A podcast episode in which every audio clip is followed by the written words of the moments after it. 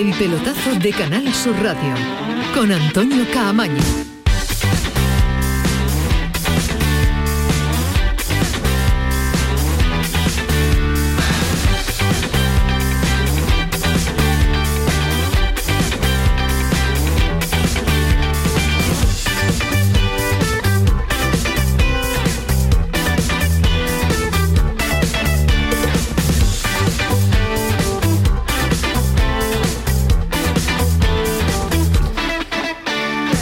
¿Qué tal? Buenas noches. Intuyo que lo vamos a pasar muy bien. ¿Cómo viene la gente ya esta noche de martes? En una jornada de martes sin descanso porque ya ha comenzado de nuevo el Campeonato Nacional de Liga. Nos encanta que haya fútbol eh, todos los días con eh, tres partidos.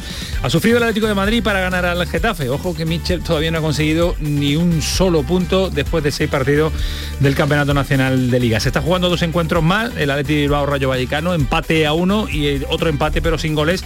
El Levante y el Celta. Mañana vuelve el Sevilla Sánchez Pizjuán, este Sevilla del Lopetegui que no termina de arrancar, tampoco de convencer futbolísticamente hablando, no convence con eh, su fútbol. Y ha hablado el Lopetegui de algunos de los problemas que está teniendo su equipo en la rueda de prensa previa al partido en el día de hoy. Ahora lo vamos a escuchar y también lo vamos a analizar. Pero descarta este problema Lopetegui. No, yo no estoy diciendo que no estemos frescos ni nada, estoy simplemente lo estáis diciendo vosotros. Lo que estoy diciendo es que nosotros eh, tenemos que mejorar muchas cosas, pero como insisto, cuando ganamos también, ¿eh? es así.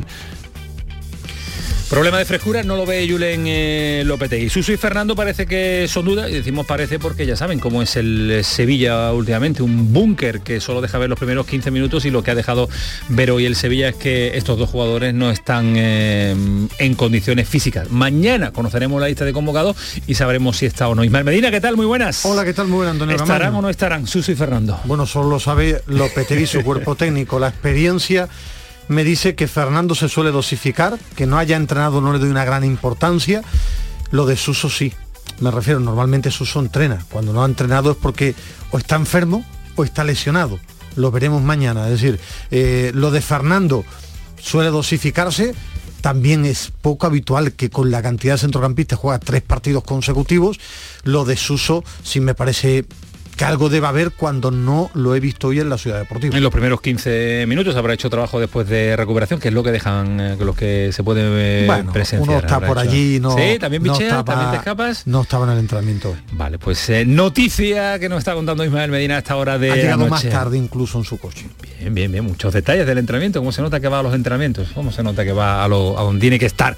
En el Betis PSL ha sancionado con un partido por la entrada a Ley Vidal, que hoy ha, remitido también a través de las redes sociales esa polémica, el que la ha querido poner y catalogar como polémica, de las espinilleras que llevaba a Ley Vidal, diciendo que las lleva toda la vida, que es lo que eh, más cómodo le, se siente y que ha recibido entradas duras y no duras, pero que son cosas del, eh, del fútbol. Se pierde el partido Pesela ante Osasuna y tiene Pellegrini un problema importante. No está Bartra, no está Víctor Ruiz, así que vamos a ver qué es lo que puede prever o improvisar el eh, ingeniero verde y blanco. Alejandro, ¿qué tal? Muy buenas. Buenas noches, Camaño. ¿Por ¿Qué dónde tal? crees que va a tirar más o menos eh, el problema que tiene que resolver el Pellegrini? Yo estoy convencido de que van a jugar dos jugadores en su puesto. Es decir, en su puesto natural. Creo que va a jugar Edgar y va a jugar Kike Hermoso. Creo que van a ser los dos centrales del Betis.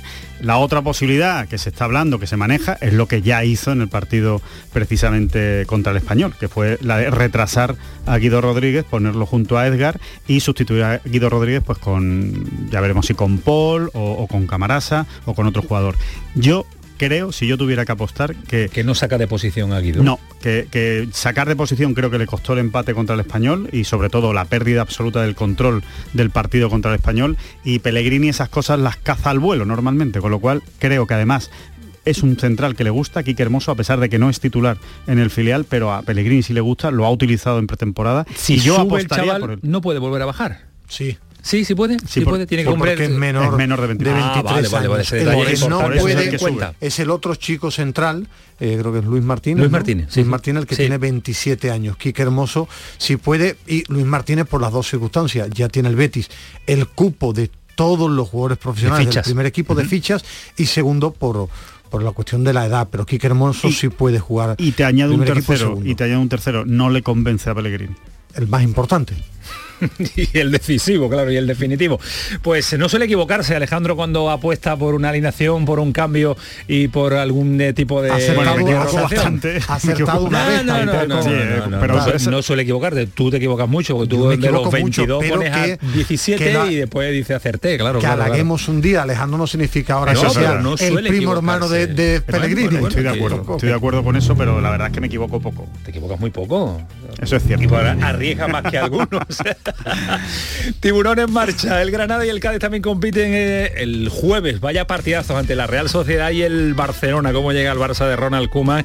Y hoy vamos a estar en la isla de La Palma, isla que está siendo noticia, ya lo saben, lógicamente por la erupción del volcán, con un jugador del mensajero. Vistió la camiseta del Recreativo, vistió la camiseta también eh, del Córdoba. A ver si nos cuentan eh, desde allí cómo están siendo estos momentos tan complicados y tan difíciles. Esas historias también, esas vivencias de los deportistas y de los no deportistas, pero en este caso, este caso ya lo saben, lo, mm, se los contamos a través de las voces de los, de los deportistas. Y el momento difícil lo ha superado el Real Jaén esta mañana, ha abonado los casi 160.000 euros de deuda con los jugadores, ya puede empezar a competir y en un instante nos espera el nuevo dueño presidente del equipo jienense. Se llama Ramón García y va a tener una papeleta importante para levantar el vuelo de este casi centenario club que ahora se encuentra en la última categoría de la Real Federación Española de Fútbol, la tercera federación o la quinta del fútbol nacional. 11 y 10, el pelotazo, Antonio Carlos Santana, Kiko Canterla, Paco Tamayo, todo el mundo en sus puestos, así que comenzamos hasta las 12 de la noche. El pelotazo de Canal Sur Radio con Antonio Caamaño. Aquadeus, ahora más cerca de ti, procedente del manantial Sierra Nevada, un agua excepcional en sabor, de mineralización débil que nace en tu región. Aquadeus Sierra Nevada es ideal para hidratar a toda la familia y no olvides tirar tu botella al contenedor amarillo. Aquadeus, fuente de vida, ahora también en Andalucía. Comienza septiembre uniéndote a la revolución solar de Social Energy. Ahora con la luz más cara de la historia, ahorra hasta el 80% en tu factura con nuestras soluciones fotovoltaicas y aprovecha las subvenciones de Andalucía. Pide cita al 955 44 11 11 o en socialenergy.es. Solo primeras marcas y 25 años de garantía. La revolución solar es Social Energy. Hola, cariño. ¿Nos vamos? A ver qué dice sobre mi destino el nuevo rasca galleta de la fortuna.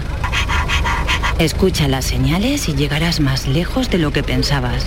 Las señales. Gire a la izquierda y diríjase al suroeste. ¿Suroeste? ¿La costa de la luz? Nuevo Rasca Galleta de la Fortuna de la 11. Descubre tu destino y disfrútalo como tú quieras. Rasca y gana hasta 100.000 euros al instante con el nuevo Rasca Galleta de la Fortuna de la 11. Juega responsablemente y solo si eres mayor de edad. La mañana de Andalucía con Jesús Vigorra. Un programa informativo. Tenemos alguna última hora que ha trascendido. De entretenimiento. Y día de la vaquita marina que felicitamos a todas las Que te ayuda. Que está aquí Joaquín Moekel para ti. ¿Qué te pasa, mujer? Y te divierte. Pues yo en la hoguera pondría unos filetitos de secreto ibérico, pondría... La mañana de Andalucía con Jesús Vigorra. De lunes a viernes desde las 5 de la mañana. Quédate en Canal Sur Radio. La radio de Andalucía.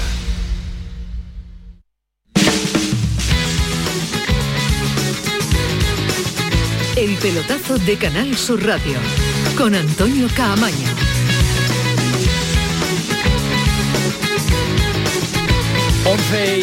12, el, dos partidos Ismael Medina, en juego ha habido variantes desde que hemos dado los resultados, No, una siguen- variación. Siguen empatados, ha fallado un gol Ocasión clarísimo el Levante. Te he visto pero saltar, te he visto Roger, saltar. No, yo, porque me gusta mucho el Rayo. He visto una ocasión del Rayo, ha tenido una al Levante para el 1-0, empatan a 0 Levante y Celta, y en el otro el empate uno entre el Atlético y Bilbao y el Rayo.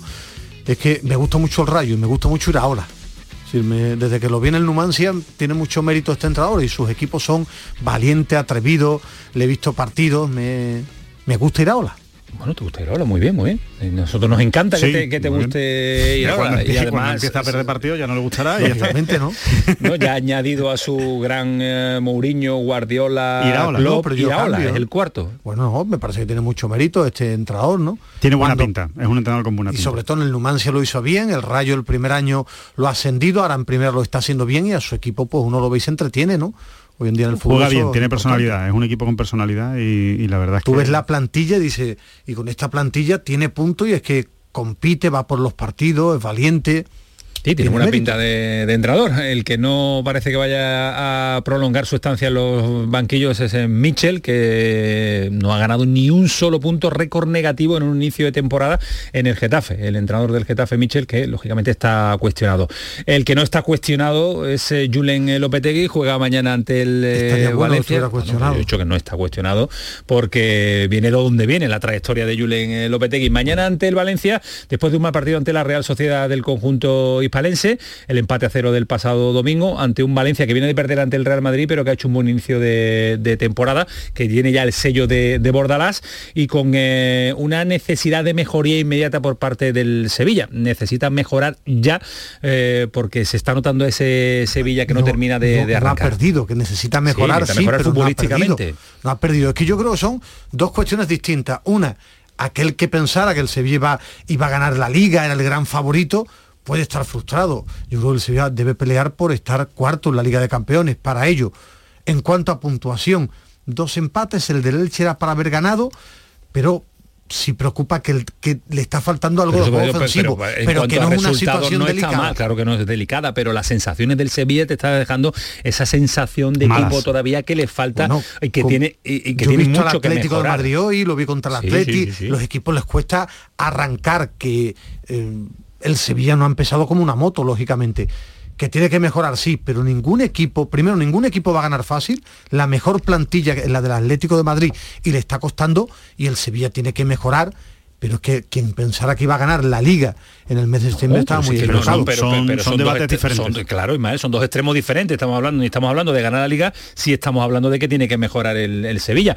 Vamos a saludar e incluir en la tertulia debate a Juan Jiménez, eh, que yo creo que tiene poco que hacer a esta hora y que lleva un día con total tranquilidad. Imagino que está muy está tranquilo, muy Barcelona está muy tranquilo. Sí. La porta lo, tiene- soluciona todo. La porta lo soluciona todo. Dice que tiene la pócima. Están, están, están relajados. Eh, Juan Jiménez, Barcelona, compañero del diario AS, ¿qué tal? Muy buenas. Hola Camaño, aquí todo tranquilito como, como siempre, vamos, claro, como, claro, los últimos, como los últimos años. Como estás tan tranquilo y hemos decidido, digo, vamos a incorporar a Juan Jiménez al debate del Sevilla, porque yo creo que tiene que estar aburrido en, Hombre, para que en no el hable tanto del azulgrana, Barça, claro, claro. claro, para que se para que se relaje un poquito con la con sensación a- azulgrana. Un sonido de Julen Lopetegui. Ahora empezamos a analizar lo que ha dejado de sí esa rueda de prensa, en la que mucha gente quiere que Julen Lopetegui ahora dé un titular tras otro y uno tras otro, pero es que es el Julen Lopetegui habitual desde que entrenaba a la selección española, desde que entrenaba a Oporto, desde que entrenaba a- a- al Castilla. Julen Lopetegui, claro, Bueno, eh, nosotros hemos hecho, creo que llevamos cuatro partidos de liga, dos ganados, dos empatados, con nuestras cosas eh, buenas, menos buenas, que tenemos que mejorar y crecer, como son todas las temporadas y como han sido. Nosotros, eh, evidentemente, lo que tratamos siempre es mirar para adelante, sabiendo que tenemos un margen de mejora importante, pero insisto, como todos los equipos, no, no es algo que sea exclusivo de- del Sevilla. Y en los partidos donde seguramente no hemos estado en- dando nuestra mejor versión, ser capaces de competir, es importante.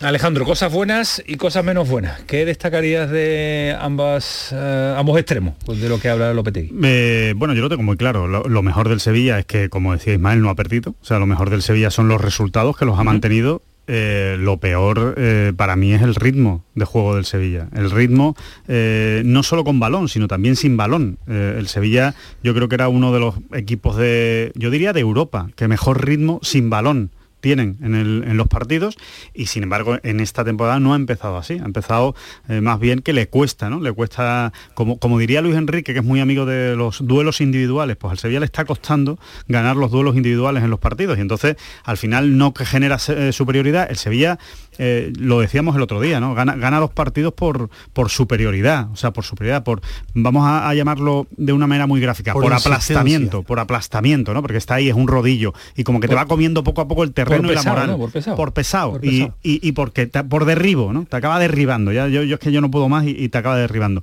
Eh, no ha sido nunca un equipo precisamente de, de chispazos o de una fluidez de- en, en el, en el juego ofensivo. Y le está faltando eso, ¿no? Por eso cuando el Sevilla no tiene, no tiene esa parte del juego, pues sufre y, y yo creo que el Sevilla está sufriendo y lo mejor es que está sacando buenos resultados a pesar de lo que está sufriendo. Si el mejor de lo que llevamos de temporada es Bono, eso es una mala noticia para el Sevilla. Jiménez, eh, ¿qué destacas y qué no destacas de este Sevilla en el inicio de temporada? Bueno, yo lo que le he visto, eh, estoy con Alejandro y sobre todo le he visto muchos errores individuales, especialmente el día del, del Salburgo. A ver, yo me pongo a pensar también, y un poco he escuchado de la rueda de prensa de Simeone y ayer, y bueno, en cierto modo le encuentro mm, similitud. A ver, para empezar en el Sevilla jugadores muy veteranos. Navas tiene 35 años, Fernando 34, Rakitic 33. Estos jugadores, primero, cada temporada se le va a hacer más larga. No hay que olvidar que venimos de una temporada muy dura. Lo de la temporada pasada fue yo creo que bestia para, para muchos jugadores por cómo se, se apretó el, el calendario para tapar lo de, la, lo de la pandemia y luego y obviamente hay jugadores también, unos que han hecho Juegos Olímpicos como Diego Carlos, como Rafa Mir, otros que han hecho Eurocopa como, como Cundé. Eh, yo creo que si le mezcla eso, que jugadores que han sido básicos en el equipo como Suso, Campos todavía no están en el, en el mejor momento de forma, que los fichajes tipo, no sé, de Elani, Montiel no han entrado, es que me parece que es el cóctel perfecto para que el Sevilla todavía no esté redondo. Pero Es lo hemos escuchado yo- al la- principio, Juan, y perdona que te corte, de, eh, que no le preocupa a Julio Lopetegui eh, eh, Sí, le la frescura. Él, o, bueno, ha dicho Pero lo contrario entonces de lo que piensa, sí, claro. sí, Él no ve al equipo cansado, eh, No, lo que no, acaba si de no, decir. no es cuestión de cansado. El Pero Sevilla no- nota, el Sevilla nota, perdona Juan, que ha tenido- no ha tenido una pretemporada normal. Lopetegui es un entrenador muy de campo, me refiero. A, a Lopetegui le gusta tener todo muy atado. Todo muy atado, es decir. Sí, pero hay cosas que se te bueno, escapan. pero, pero él cuando el Sevilla ha entrenado mucho, después ha competido muy bien de- después de pretemporada. Y él, lo comentaba ahora Juan, ni los refuerzos de momento están encontrando su sitio.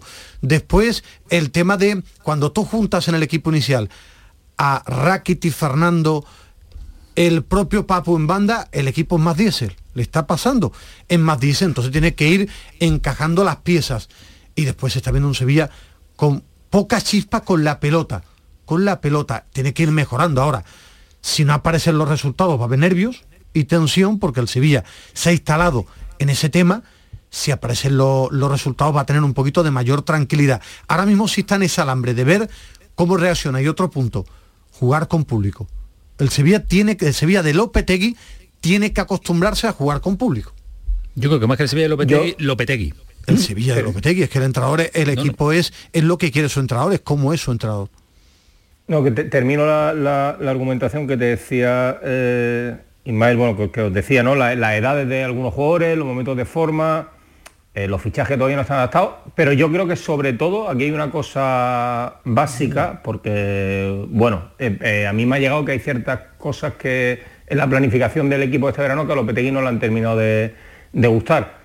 Creo que es fundamental que Lopetegui se crea el equipo y que el equipo se crea Lopetegui. Es decir, todo lo que estamos hablando eh, se cae en el momento en el que, en el que eso no, no ocurre. Es cierto que Lopetegui es un técnico exigente, puntilloso, creo que nunca está contento con, con lo que tiene o con lo que ve, incluso, incluso en momentos muy buenos, pero para mí lo fundamental y, para, y el punto inicial de todo es que Lopetegui se crea el equipo y que el, y que el equipo se crea y que el equipo se crea el entrenador. Han marcado, por cierto, ya guapas para el sí. Celta, Levante 0, Celta 1.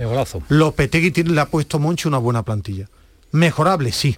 Se ha quedado corta en centrales. Sí, sí, pero, es decir, eh, Lopetegui es un entrenador tremendamente exigente y yo eso lo digo como una virtud, no lo digo como un defecto y yo soy de Lopetegui. Como periodista, Lopetegui para mí ha sido clave en este Sevilla. Él tiene una buena plantilla, él tiene que saber lidiar con que ya hay público, con la exigencia, nadie le pide la liga, que no le vendan ninguna milonga, nadie le pide la liga, lo que Ha lógicamente... hecho declaraciones Pepe Castro a un diario No, ni- mexicano récord ni- en el que no, ni el no se le periodismo- pretende ni el pedirle la periodismo. ¿eh? serio tampoco, es decir, que no se cree milongas, que la plantilla puede ser mejorable, para mí se ha quedado cortos de centrales. Ahora, ha mantenido a Condé, ha mantenido Campos, ha mantenido Dio Carlos y ha firmado segunda unidad. Segunda unidad. Que le hubiera gustado un perfil Guedes, seguro, pero el Sevilla no tiene 35 kilos para un Guedes. ¿eh? Eh, un sonido más para ir eh, avanzando en lo que ha dicho en la rueda de prensa Lopetegui, reconociendo el problema que él ha vislumbrado, el problema que él ha visto en su plantilla. Tampoco se lleve las manos a la cabeza porque no va a ser un problema, pero lo queremos escuchar y analizar también Lopetegui. Bueno, el Sevilla, como todos los equipos, tienen que seguir mejorando en muchos aspectos. Es cierto que la pretemporada eh, bueno, pues, eh, fue como fue y hay muchísimos jugadores eh, que, que de alguna manera no, no- no es un grupo homogéneo en el sentido de la preparación y estamos tratando de llegar a esa homogenización de lo más rápido posible porque la competición lo espera y estamos ilusionados con ganas de, de- de- de enfocar cada partido y de mejorar y de crecer. Homogéneo en la preparación. Es el único problema al que le ha puesto título esta Es interesante, Lopetegui, sí. es interesante y creo que creo que es una de las razones. O sea, creo que tiene razón. Ha Lopetegui. entrenado yo por poco. lo menos A él en pretemporada le gusta entrenar y jugar y tener al equipo muy fino. ha entrenado poco Tiene que con ver con lo todos. que hablábamos, Con ¿no? todos, claro. ha entrenado poco con todos. lo que ha dicho Juan, uno problema. en Europa, otro en las Olimpiadas, los Yo, fichajes, los sinceramente, juegos. el coronavirus. Yo, yo sinceramente creo que el Sevilla no tiene ningún problema de plantilla, el Sevilla no tiene ningún problema de entrenador y el Sevilla no tiene ningún problema con el público. Ninguno de esos tres problemas lo tiene el Sevilla. El Sevilla lo que tiene ahora mismo, creo sinceramente, es un problema de tiempo. Tienen que ajustarse las piezas y estoy de acuerdo. Ha tenido una pretemporada muy rara, muy extraña y es un equipo que tiene que competir al 120%. Claro, para estar al nivel que quiere Lopetegui y para jugar al fútbol que quiere Lopetegui. Si me deja que te explique lo del público, te digo el porqué, mi reflexión, ¿eh? Mi reflexión. Lopetegui es un técnico tremendamente intervencionista. El Sevilla es un equipo, como tú lo has dicho, un rodillo, de ir a su ritmo, pero cuando hay público, por ejemplo en casa, a veces con el 0-0 el público quiere más, o cree el público que tienes que ganar fácil. Eso hay que saberlo manejar también. Hay que saberlo manejar. El Sevilla es un equipo que ha ganado muchos partidos en la Pero ¿y tú zona... crees que no sabe manejarlo Lopetegui? No, yo digo- Pero yo creo que estoy esto pasó, preguntando, ¿no, Escuchar a Juan, escuchar a tiene Juan, que que está- acostumbrarse. que yo no está digo en inferioridad, digo- Ismael. Sí, pero que digo que tiene que amoldarse y acostumbrarse. ¿eh? Que ya estuvo seis meses con público. Exacto, no, es, Eso. es que no quería comentar Que no lo eso, entiendo. porque le decía que esto pasó y recuerdo la eliminatoria contra Con el el, club, ¿eh? contra y el de club, Osasuna. y, y- y bueno, y que la gente realmente no se lo pasaba bien, porque había visto durante años un equipo con Emery, con San Paoli, eh, bueno, que era menos posicional y que, y que hacía otro tipo de, fútbol. Yo creo que esa Mili, Lopetegui teóricamente le ha pasado lo que, lo que pasa es claro, con, con- con un año de pandemia por medio, eso hay que, hay que retomarlo y, bueno, y todos sabemos cómo se vive el fútbol en, en Nervión y que la gente eh, aprieta, pero yo creo que también, igual que Lopetegui ha ido entendiendo cómo es la afición del Sevilla, creo que la afición del Sevilla también ha ido entendiendo cómo son los equipos de Lopetegui. Es que además llevamos muy poco tiempo, ¿eh? y yo creo que de verdad el Sevilla, que es un equipo eh, eminentemente físico y desde ahí se, ha- se han construido las grandes cosas que ha hecho con, Lopetegui, pues va a ir tomando forma y yo creo que se va a ir poniendo a tono. Es más, hasta con una derrota que a mí me gusta Lopetegui. Cuando yo decía lo de crédito, lo digo por mí. Si yo puedo analizar que el equipo el día de, de la Real le faltó fluidez en el juego ofensivo, detalles de partido. Ahora, como entrenador, en estos dos años y pico me ha demostrado ser muy buen entrenador. ¿Intuyes que mañana va a tocar mucho el 11, viendo que no termina de carburar? Arrígate, No, yo, arrígate, yo no, creo que sea por el tema de carburar, ¿no? Yo Bueno, creo que bueno, las carburar, piezas, tono no. físico, las piezas, por ejemplo, como quiera. Hoyo Campos ha estado un tiempo tratándose antes de entrenar. Si Ocampos no está al 100% no juega, yo creo que va a jugar. Ahora, es que no te dejan ver detalles, es decir, está Suso, está Fernando, está Ocampos, es que hay matices para el once inicial. Yo creo que va a poner a los que estén al 100%. Claro. O sea, no tengo ninguna duda. O sea, no, no va a poner a un jugador que no esté a tope, porque lo, sabe que es lo que necesita ahora mismo Lopetegui. Entonces va,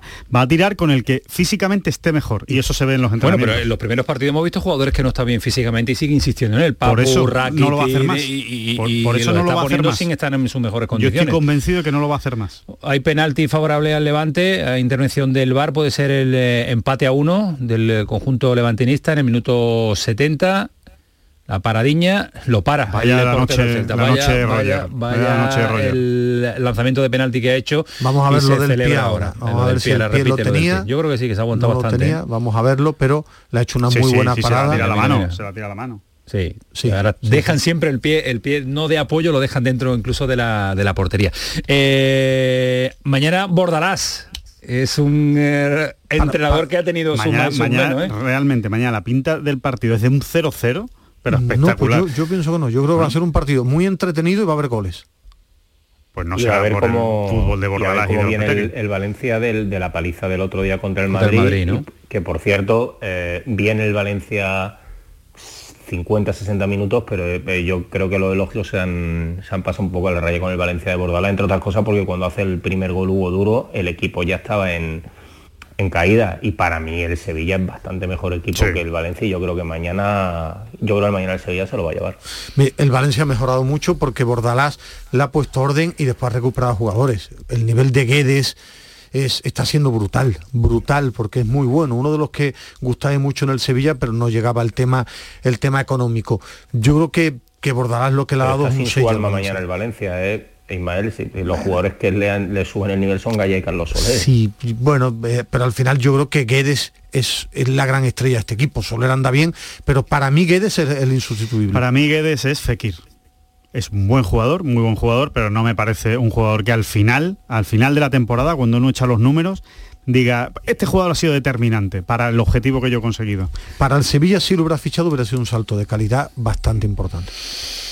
Pues eh, veremos mañana qué pieza ponen eh, ambos entrenadores sobre el terreno de juego. El partido desde lo táctico también tiene una pinta extraordinaria, porque son dos entrenadores muy intervencionistas eh, con sus equipos. Eh, conocemos ya el giro radical que le ha dado este La- Valencia. La, última que se vieron me tocó a mí vivirlo. Por eso, por eso te digo, hay un sonido. la entrada de vamos- vamos a terminar Nah, cu- pero no, no van a, ninguno de los dos va a decir nada. Eso, eso es el momento y el calentón lógico. Bueno, pero no tiene Bordalás tiene mucho enemigo en los vestuarios, en los banquillos rivales, mucho. Y Julen Lopetegui no creo que sea su amigo, ah, un amigo para, para No, felicitarlo de vez en Está cuando. claro ¿eh? no. Eh, Juan, ¿qué pasa con eh, Ronald Koeman? Ya hablaremos mañana que tenemos la previa también con el partido del Cádiz, pero eh, ¿qué porcentaje eh, está el hombre en, en el alambre?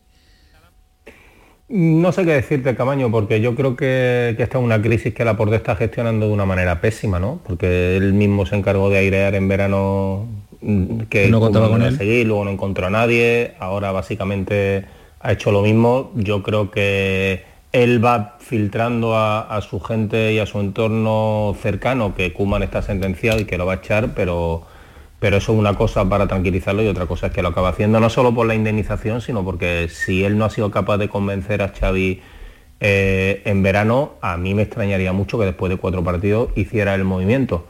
Pero bueno, como es como realmente la improvisación reina en el Barça ahora mismo, no tampoco te puedo garantizar. De momento la gente de Cádiz que sepa que lo que va a ver a Kuman en el, en el banquillo y luego ya hablaremos. Eh, Juan, eh, la sensación que yo tengo desde aquí, eh, y, para que me la confirmes o me, digas que no tengo ni idea, que es lo habitual, es que da la sensación de que la porta es, el plan es Xavi o la nada.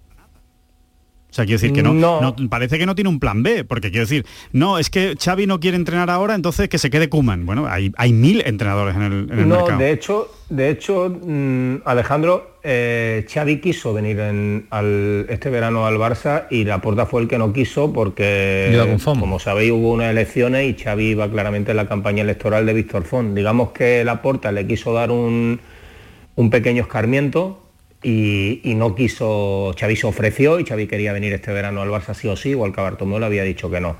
Laporta quería fichar a Guardiola, eh, obviamente eso era muy difícil, pero por lo que a mí me han, me han contado no hubiese sido tan tan difícil si el City hubiera ganado la Champions.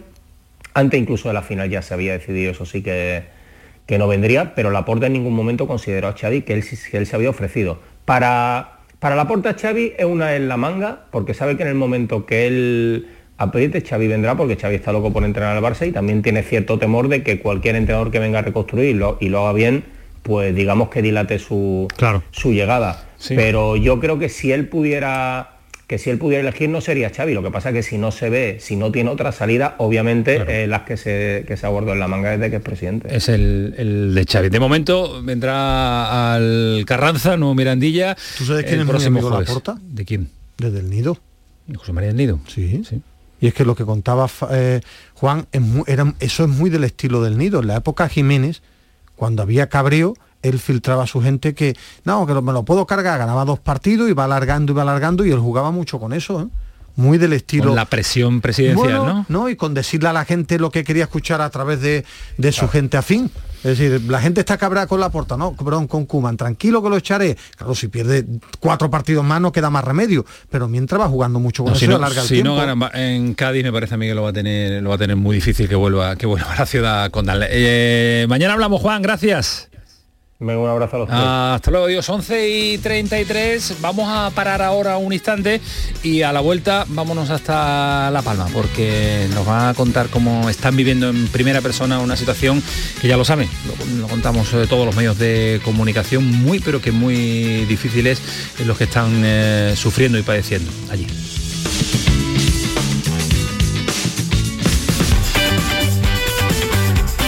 El pelotazo de Canal Sur Radio con Antonio Caamaño. Pipas Reyes son las pipas de siempre. Ahora encontrarás tus pipas Reyes más grandes, con más aroma, con más sabor y más duraderas. Tradición e innovación para traerte tus mejores pipas Reyes. Las del paquete rojo, tus pipas de siempre. Te damos la bienvenida a un nuevo curso, en el que podamos crear la educación que todos soñamos. Una educación que te inspire a pensar por ti mismo, donde se promueva la curiosidad y no exista el miedo a equivocarse. Con aulas que dispongan de conectividad y tecnología que en lugar de crear brechas, construya puentes, donde los alumnos entiendan cómo es su mundo, para que puedan crear uno mejor. La educación que todos soñamos. Junta de Andalucía. Canal Sur Sevilla. Vente a Dimarsa, ponte en mis manos y dile chao, dile chao, dile chao, chao, chao, empieza ya tu autoconsumo, nuestro petróleo es el sol. Di que sí. Únete al cambio. Dimarsa.es Un Mercedes-Benz tiene que estar siempre impoluto. Por eso, y para que puedas reparar cualquier golpe, por pequeño que sea, te ayudamos con hasta 150 euros de descuento sobre la franquicia de tu seguro. Y para que no te quedes sin coche en ningún momento, tendrás a tu disposición un vehículo de sustitución durante ese día totalmente gratis. Concesur y Fervial, tus concesionarios Mercedes-Benz en Sevilla. Mientras duermes hay mucha gente de radio. Gente que está viajando, limpiando, conduciendo, repartiendo, vigilando. Toda esa gente forma parte de un club y están en la mañana de Andalucía, el club de los primeros de Canal Sur Radio, con Charo Padilla. De lunes a viernes desde las 5 de la mañana. Quédate en Canal Sur Radio, la radio de Andalucía. El pelotazo de Canal Sur Radio con Antonio Caamaño. 11 y 35, todavía nos queda un ratito de pelotazo para disfrutar, eh, pero llevamos días queriendo estar en eh, la isla de La Palma porque ya saben que se han convertido en zona catastrófica para sus habitantes. Muchos vecinos están viendo cómo lo- los ríos del volcán Cumbre Vieja siguen eh, sepultando pues, las viviendas a, su paso, mientras la isla espera el momento en el que la lava rompa con, con el mar. Son momentos críticos y minutos que en el que va variando y en el que se está incrementando el sufrimiento. Eh, Bernardo Ruiz, ¿qué tal? Muy buenas noches. Muy buenas noches, Camaño. Hemos estado, llevamos dos o tres días buscando a, a jugadores eh, andaluces, deportistas andaluces en La Palma, pero tenemos, si, si no, pocos ningunos, ¿no? Sí, eh, de origen andaluz ninguno, Ninguno. pero sí un jugador canario adoptado por Andalucía en dos etapas diferentes, ya que jugó en el Recreativo de Huelva, la pasada campaña concretamente, en dos etapas diferentes, y en el Córdoba Club de Fútbol Central, y su nombre es Jesús Valentín. Pues eh, me parece que está en eh, La Palma. Jesús, ¿qué tal? Buenas noches. Hola, buenas noches. ¿Qué tal? ¿Cómo estáis? ¿Ya está, estás allí? Sí, ya acabo de llegar aquí ahora mismo, que fui a Tenerife porque tengo la familia allí. Y acabo de llegar ahora mismo. Eh, yo imagino que, que uno sale de La Palma, va a Tenerife, pero no deja de estar en La Palma, ¿no? Permanente eh, contacto con todo y siguiendo la actualidad al minuto, ¿no? No, por supuesto, y encima tengo muchos compañeros que pues las zonas afectadas son de allí, sus familias, y lo están pasando mal y al final pues también lo pasan mal tú, porque los ves todos los días y ves, es que se nota en la cara de ellos y imagínate cómo está la isla. La situación ahora, para que, para que la podamos entender nosotros desde, desde aquí, desde Andalucía, eh, ¿cómo es? Eh, ¿Pendiente a, a la evolución de la lava en, en distintas zonas? Sí, la verdad que ahora está, me han mandado imágenes a los compañeros, como te acabo de decir, y que está llegando un pueblo y la verdad que es crítico, pero lo único que no hay gente, y la, pero las casas se las se la está comiendo la lava y están esperando a que llegue al mar y, y a ver qué sucede. Claro, y, y está uno viendo que la lava se acerca y, y qué es lo que hace, ¿se va a dónde? Uh, Pues eso, esa es la, la pregunta del millón, porque hay gente que no tendrá no tendrá más casa, no lo sé. Yo, la verdad que ahí pues no sé qué, no sabría qué decirte, pero supongo que ahí no se van a quedar. Claro, eh, compa- compañeros del equipo que lo están que, que están sufriendo esta situación, que ven la cercanía de la lava. Sí, sí, claro. Todas las imágenes que nos han mandado de los llanos y del paso, pues que está como a un kilómetro, dos kilómetros y eso es complicado. Lo único que es la lava no va a ser sus casas, por eso pues, pero las imágenes que me mandan son impactantes. Eh, yo imagino que el fútbol pasa a un tercer cuarto plano, el deporte, ¿no? Sí, sí, está claro. Nosotros por ahora vamos a seguir con los entrenamientos porque hemos tenido la suerte que donde estamos pues no está cerca de, de la lava ni donde ha estallado el volcán, pero al final, quieras o no, la cabeza no la tienes del todo Claro, 100%. claro, claro. O sea, sobre todo por la familia, porque porque es duro. Que yo creo que nadie de nosotros, de los jugadores ni nada, había vivido esto y de repente encontrarnos con una situación así, pues es complicado. ¿Competís este fin de semana? Por ahora sí, ahora mismo sí, ya no sé si dentro de unos días dirán que no, no sé qué pasará, pero ahora mismo sí. A día de hoy el partido sigue adelante. Sí, sí, sí, claro. No, no, Jugáis, en yo- casa en contra el. Montijo, ¿no? Sí, sí, el domingo a las 12. Y, y os han dicho del club no se va a pedir que no se juegue, buscar No, otra no, por fecha. ahora, por, por Hombre, ahora imagino no, que la el club lo habrá pedido, otra cosa es que, Sí, yo que- su- que la yo- federación... claro, eso, eso es lo que pienso yo también, porque hay un partido de tercera división que venía un equipo que es de Tenerife, que es más cerca, y se ha suspendido, o sea que... Bueno, se ha yo suspendido supongo- casi supongo todo. que sí se habrá pedido, pero ya tú sabes que ahí no manda el club, que también es la federación, y federación, todo. sí, sí, ¿sabes? sí, pero, pero que me resulta, Valentín, sorprendente. Es decir, no está para jugar al fútbol allí, ni, ni la gente, ni, Ni- ni pa- ni para desplazarte, ni para ir, ni para nadie, ni, que claro. ni para desplazarte. Y no será por fechas, es decir, que se puede jugar mucho más adelante, que fechas hay, que no... es decir, o, o- o me pierdo algo que no me han contado, o que yo no manejo, me refiero algo o no tienen una explicación que la federación salga mañana y diga no se juega ninguna actividad deportiva hasta que esté la situación más Intuyo, controlada. ¿no? intuyo que sí, porque... Sí, sí, sería sería lo lógico, pero ahí nosotros, pues, ¿qué te digo?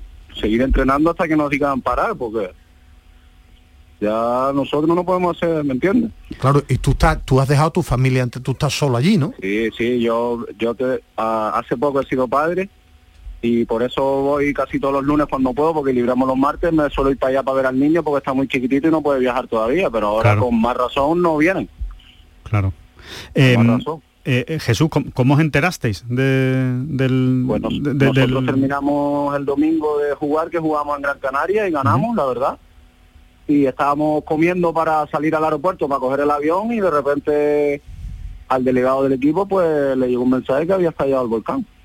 Y ya cogimos todo el teléfono y empezamos a mirar, a mirar y mensajes y estás bien y la familia preocupada, pues y gracias a Dios pues por ahora a nadie no- nos ha pasado nada, pero Y, Lo que y- te digo. y- y, mm, claro, tiramos de, de especialistas y de, y de expertos. Mm, ¿Dicen algo de cuándo puede llegar- tener un final? No, no, eso No, no, no. lo dice. Es que hace no sé cuántos Nadie años, no sé cuánto es. 50. Pero dice que otro volcán siglo, sí. Y, que dice que estuvo 24 días tirando lava. Madre mía. Pues imagínate, estalló el domingo y es martes y sigue, o sea que no se sabe. Ahora lo, lo secundario es, es el fútbol, es, el, Claro, es el- claro, es claro. el- el- la competición, pero también os, también os viene bien, ¿no? Ir a entrenar, ¿no? Para, para... Sí, por, por una parte sí, por supuesto, y lo que me acaba de decir, que el fútbol pues pasa en segundo plano, está claro, pero si al final te dicen que tienes que seguir entrenando y a jugar, pues es lo que hay. Porque eh, tú has pretendido mm, salir de La Palma, quedarte, por ejemplo, en Tenerife. No, y coño, yo salí sin ningún problema y la verdad que he vuelto y por ahora no me han prohibido ni, Nada, ¿sabes? ¿no? Ni me Está han todo nada, que sí, la- sí, por ahora sí, los vuelos, los barcos, hoy- ahora me vine en barco y su- todo bien, que no hay problema. Ya después, si sigue la cosa más fea, pues supongo que no dejarán venir, supongo. Madre mía, la ya, pues no sé, no sé, sí. Bueno, pues Mucho ánimo Andalucía. eh, totalmente, mucho ánimo de, de una tierra que tú que tú conoces muy bien eh, en diversas. Eh, épocas, que la quieres mucho, que la has sufrido también mucho, pero que, que la has disfrutado también. Que estamos en contacto, Jesús, descansa, que sé que Vale, llevas un día ajetreado. Mucho ánimo.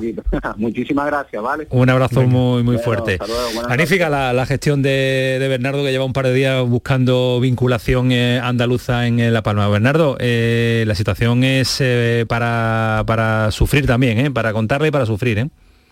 Sí, además aquellos que, que nos dedicamos profesionalmente o simplemente por, por hobby a- al mundo del fútbol no profesional, eh, mantenemos eh, vigilando las cuentas de Twitter de los principales clubes de las diferentes comunidades autónomas, ¿no?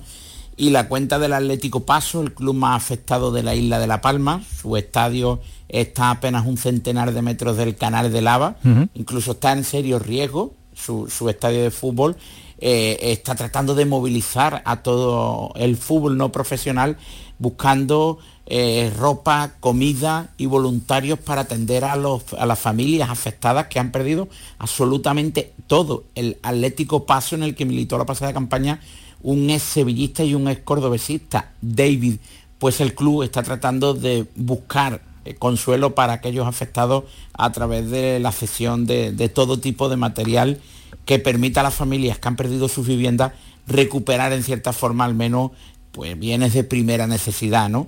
Y la Unión Deportiva de los, Llanos, de los Llanos de Aridane, está abierto una cuenta bancaria para que aquellos que, traten de paliar la situación de los afectados, pues envíen sus donativos, envíen su- sus transferencias a la cuenta que han abierto para tal efecto. Así que es el momento de que el fútbol no profesional, sobre todo, y el Sí. fútbol profe- profesional respondan a la llamada de, de auxilio. Para mí hay dos imágenes, eh, un perfil de Twitter de Diego Portilla, central del Atlético Paso, jugó en el Lorca, es cántabro, ninguna vinculación con Andalucía, pero las imágenes que está transmitiendo a través de su Instagram y de su Twitter son realmente demoledoras. Vive apenas un centenar de metros de- del canal de lava mía. y las fotografías son tamaño eh, verdaderamente impactantes.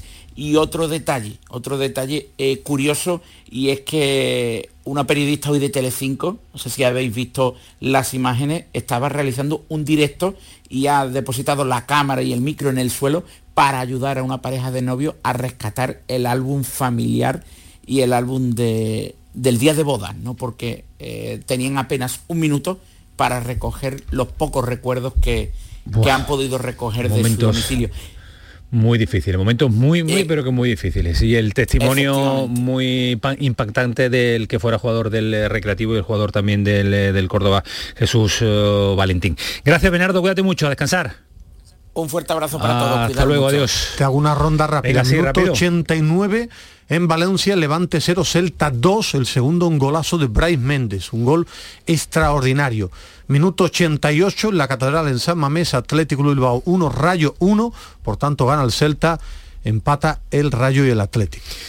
Pues se queda nada, el tramo final de ambos partidos, más igualado el del Atleti ante el Rayo Vallecano y eh, claramente ya definido a favor del Celta en ese minuto y poco que le queda al partido. En Falta el hacía al Levante. Celta, ¿eh? Sí, porque venía también Venía de, mal, venía tocado, de sí. un inicio tocado. Eh, nos apuntabas detalles de Petzela al principio del programa, las posibilidades que maneja Pellegrini no son muchas, tú te aventuras la verdad es que es a tirar fácil. del filial para que Para una vez que es fácil, eh, lo difícil es cuando tienen a toda la plantilla a disposición y, realmente pueden hacer lo que, lo que quieran. ¿no? En, en este caso la verdad es que es eh, bastante, bastante sencillo. Ya, ya contábamos ayer que el Betis no había presentado ningún tipo de alegación ni recurso eh, para evitar la sanción a Petzela. Hoy se ha confirmado ese partido de sanción y recordemos que solo tiene un central, que es Edgar, eh, en la primera plantilla y además, oiga, que Edgar es un central, pero que puede jugar también de o- pivote. oiga usted. O sea, quiero decir que no es, que no es un central eh, puro y duro, es un central que más bien ha hecho gran parte de su carrera como, como pivote, ¿no? Una buena parte de su carrera como pivote. O sea que realmente eh, el Betis tiene un, tiene un problema ahí, evidentemente, en el centro de la zaga y yo sinceramente apuesto por la hombre por hombre, ¿no? El, el utilizar al, al jugador que, que suele eh, desempeñarse en esa, en esa plaza, aunque sea subir a un jugador del filial, en este caso Quique Hermoso, un madrileño que, que jugó la- el Betis lo ficha de la cantera del Huesca. Ha llegado, ha llegado demasiado pronto Ismael, pero se intuía problemas de centrales en el Betis esta, esta temporada. Para mí la planificación se Bartra, quedó Víctor y no está Eh, Petzela. más allá lo mismo de del que- Sevilla tú también, que te faltan centrales Sí. en el Sevilla y faltan centrales Eh, también en el en, Betis. en el Betis es que se quedó bastante cojo, para mí. ¿Por qué? Lo comentaba Alejandro, que te puedes quedar con Edgar como cuarto central, sí, pero era arriesgar mucho cuando los centrales hay problemas musculares, hay tarjetas, son muchos partidos. Y bueno, pues, pues, Alejandro decía lo de Hermoso, que no está jugando de titular los últimos, por lo último partido con el filial. Yo siempre arriesgaría más poniendo a un, bueno, yo soy medroso, poniendo más a, a un profesional, un centrocampista de central. Ya, pero el problema es, eh, yo siempre digo lo mismo, creo que un entrenador se equivoca si, si desviste a un santo para, para, para vestir mal a otro, en este caso, y Guido Rodríguez no es un gran central. ¿Que puede jugar de central? Por supuesto, pero el problema es que no tiene sustituto Guido Rodríguez. Además lo hemos dicho aquí por activa y por pasiva, que diría el clásico. Guido Rodríguez es el único futbolista del Betis que no tiene sustituto claro. El que tiene más elementos Pellegrini me refiero porque yo no he visto acá a Hermoso jugar Ah, claro. mucho, no sé si tiene Pero el nivel para primera pretemporada, ha jugado Sí, pero él es el que lo conoce. Claro, me lo ha refiero. visto, lo ha visto. Él es el que sabe si está preparado para un partido en, en el Sadar de toda la vida, que va a ser exigente, de mucha pelea. Es un con central Quique. grande, es un central alto, que tiene buen juego aéreo. Yo creo que también todo eso lo está valorando el propio Pellegrini, ¿no? Eh, son dos jugadores que van bien por arriba, Edgar y, y Hermoso. Mañana analizaremos en profundidad la previa del Betis, la previa también del partidazo que va a jugar el eh, Cádiz en el Nuevo Mirandilla ante el Barcelona, el partido del Granada ante la Mañana Real juega un andaluz, Sociedad. el jueves 3. Mañana- el jueves 3, mañana tenemos el partido del Sevilla y aparte de, de otros encuentros y el jueves los tres, el día, el día gordo entre, entre semana porque hay tres encuentros andaluces, el último a las 10 de la noche en Buena el que hora. nos coincide una hora magnífica para, para disfrutar de un Claro Cádiz sí. eh, Barcelona. Y hoy hemos disfrutado también con una buena noticia. Yo sé que nuestro oyente estaba muy pendiente de ver qué sucedía con el Real Jaén, porque la empresa de fomento y promoción se ha convertido en la máxima accionista del conjunto jienense a través de Ramón García. Se ha abonado la deuda que tenía pendiente con los jugadores, 158.000 euros. De esta forma, el Real Jaén va a poder volver a la competición. Recordamos que no pudo competir ante el Motril este pasado fin de semana, que le han restado los tres puntos y la sanción, y parece que a partir de ya pues se le puede ver algo de luz a este Real Jaén. Nos eh, escucha a esta hora y agradecerle que esté con nosotros en el pelotazo en Canal Sur Radio a Ramón eh, García, que es el presidente, nuevo dueño del, Real Jaén. Ramón García, ¿qué tal? Buenas noches. Eh, hola, buenas noches, gracias por vuestra invitación. ¿Qué tal, qué tal estamos? Eh, Con, eh, bueno, con, con los nervios, imagino, de un día muy intenso todavía, ¿no? En el que se ha podido solucionar por lo menos la deuda tan importante que tenía el Real Jaén. La deuda, digo, a corto plazo, porque esto hay que ir mirándolo un poquito más allá. Sí, pues así es. Bueno, yo acabo de llegar hace 20 minutos de Jaén, acabo de llegar a mi casa ahora mismo. Eh, y bueno, pues ha sido un día largo, pero eh, yo creo que, que contento, contento eh, por poder abonar esa comisión mixta y, y por ver un poco de luz al final del túnel. Parece que poco a poco se va despejando. Nos preocupamos mucho, eh, Ramón, cuando no pudo comparecer el equipo ante el Motril. ¿eh? Veíamos que esto parecía que 100 años se iban, se iban rápido a... La historia del Real Jaén desaparecía. ¿eh? Sí, la verdad es que fue una, una pena, pero bueno, nosotros eh, nos hicimos con las acciones el viernes, precisamente a las dos y media de la tarde, y ya no había tiempo material para eh, para pagar comisión mixta, para, para meter la ficha en federación, o sea, era, era prácticamente imposible. Estuvimos intentando aplazar el, el partido frente al Motril, eh, pero bueno, no pudo ser. Pero bueno, lo importante es que, que ya se ha pagado esa comisión mixta. eh, es un, un obstáculo que ya hemos quitado en el camino y tendremos que ir salvando los que nos vayan saliendo. Acaba de llegar, pero le ha dado tiempo a echar eh, un ojo a las cuentas de Real Jaén. Pues no, la verdad es que no. Eh, bueno, así por encima lo que se oye, eh, hay bastante deuda, pero, pero sinceramente todavía no, porque eh, estamos viendo jugadores, estamos hablando con la plantilla, con el míster, estamos hablando con acreedores, eh, con ayuntamiento, con, bueno, pues un sinfín. Muy claro lo tiene que ver usted para meterse en un club sin ver eh, los números y las cuentas. Pues la verdad es que, que ya es un tema personal y nosotros llevamos seis meses intentando ayudar y intentando que se nos escuche la propuesta nuestra y bueno, eh, vamos, a, vamos a intentar ir a- hasta el final y bueno, pues con el apoyo de, de la gran afición que tiene el Real Jaén, eh, yo creo que lo vamos a conseguir. Eh, dice que es un tema personal. eh, ¿En qué sentido, Ramón? Si nos lo puede contar eh, mejor o con más detalle. ¿Por qué es tan personal para usted?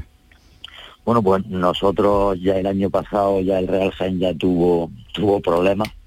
El año pasado nosotros prestamos un dinero a Andrés Rodríguez, al, al anterior presidente, para pagar esa comisión mixta. Y, y bueno, pues hicimos algunas inversiones allí, de, la- de las cuales nosotros no hemos recibido nada a cambio. Y, y este año pues ha sucedido prácti- prácticamente igual. Pero ya hemos dicho de, de intentar coger nosotros la rienda y, y salvar salvar a este abuelo que estaba prácticamente muerto. Yo imagino que el, el ánimo habrá cambiado en, eh, en el entrenador que estaba muy muy tocado Arsenal y también en la plantilla, ¿no? Ah, ¿Lo ha notado así?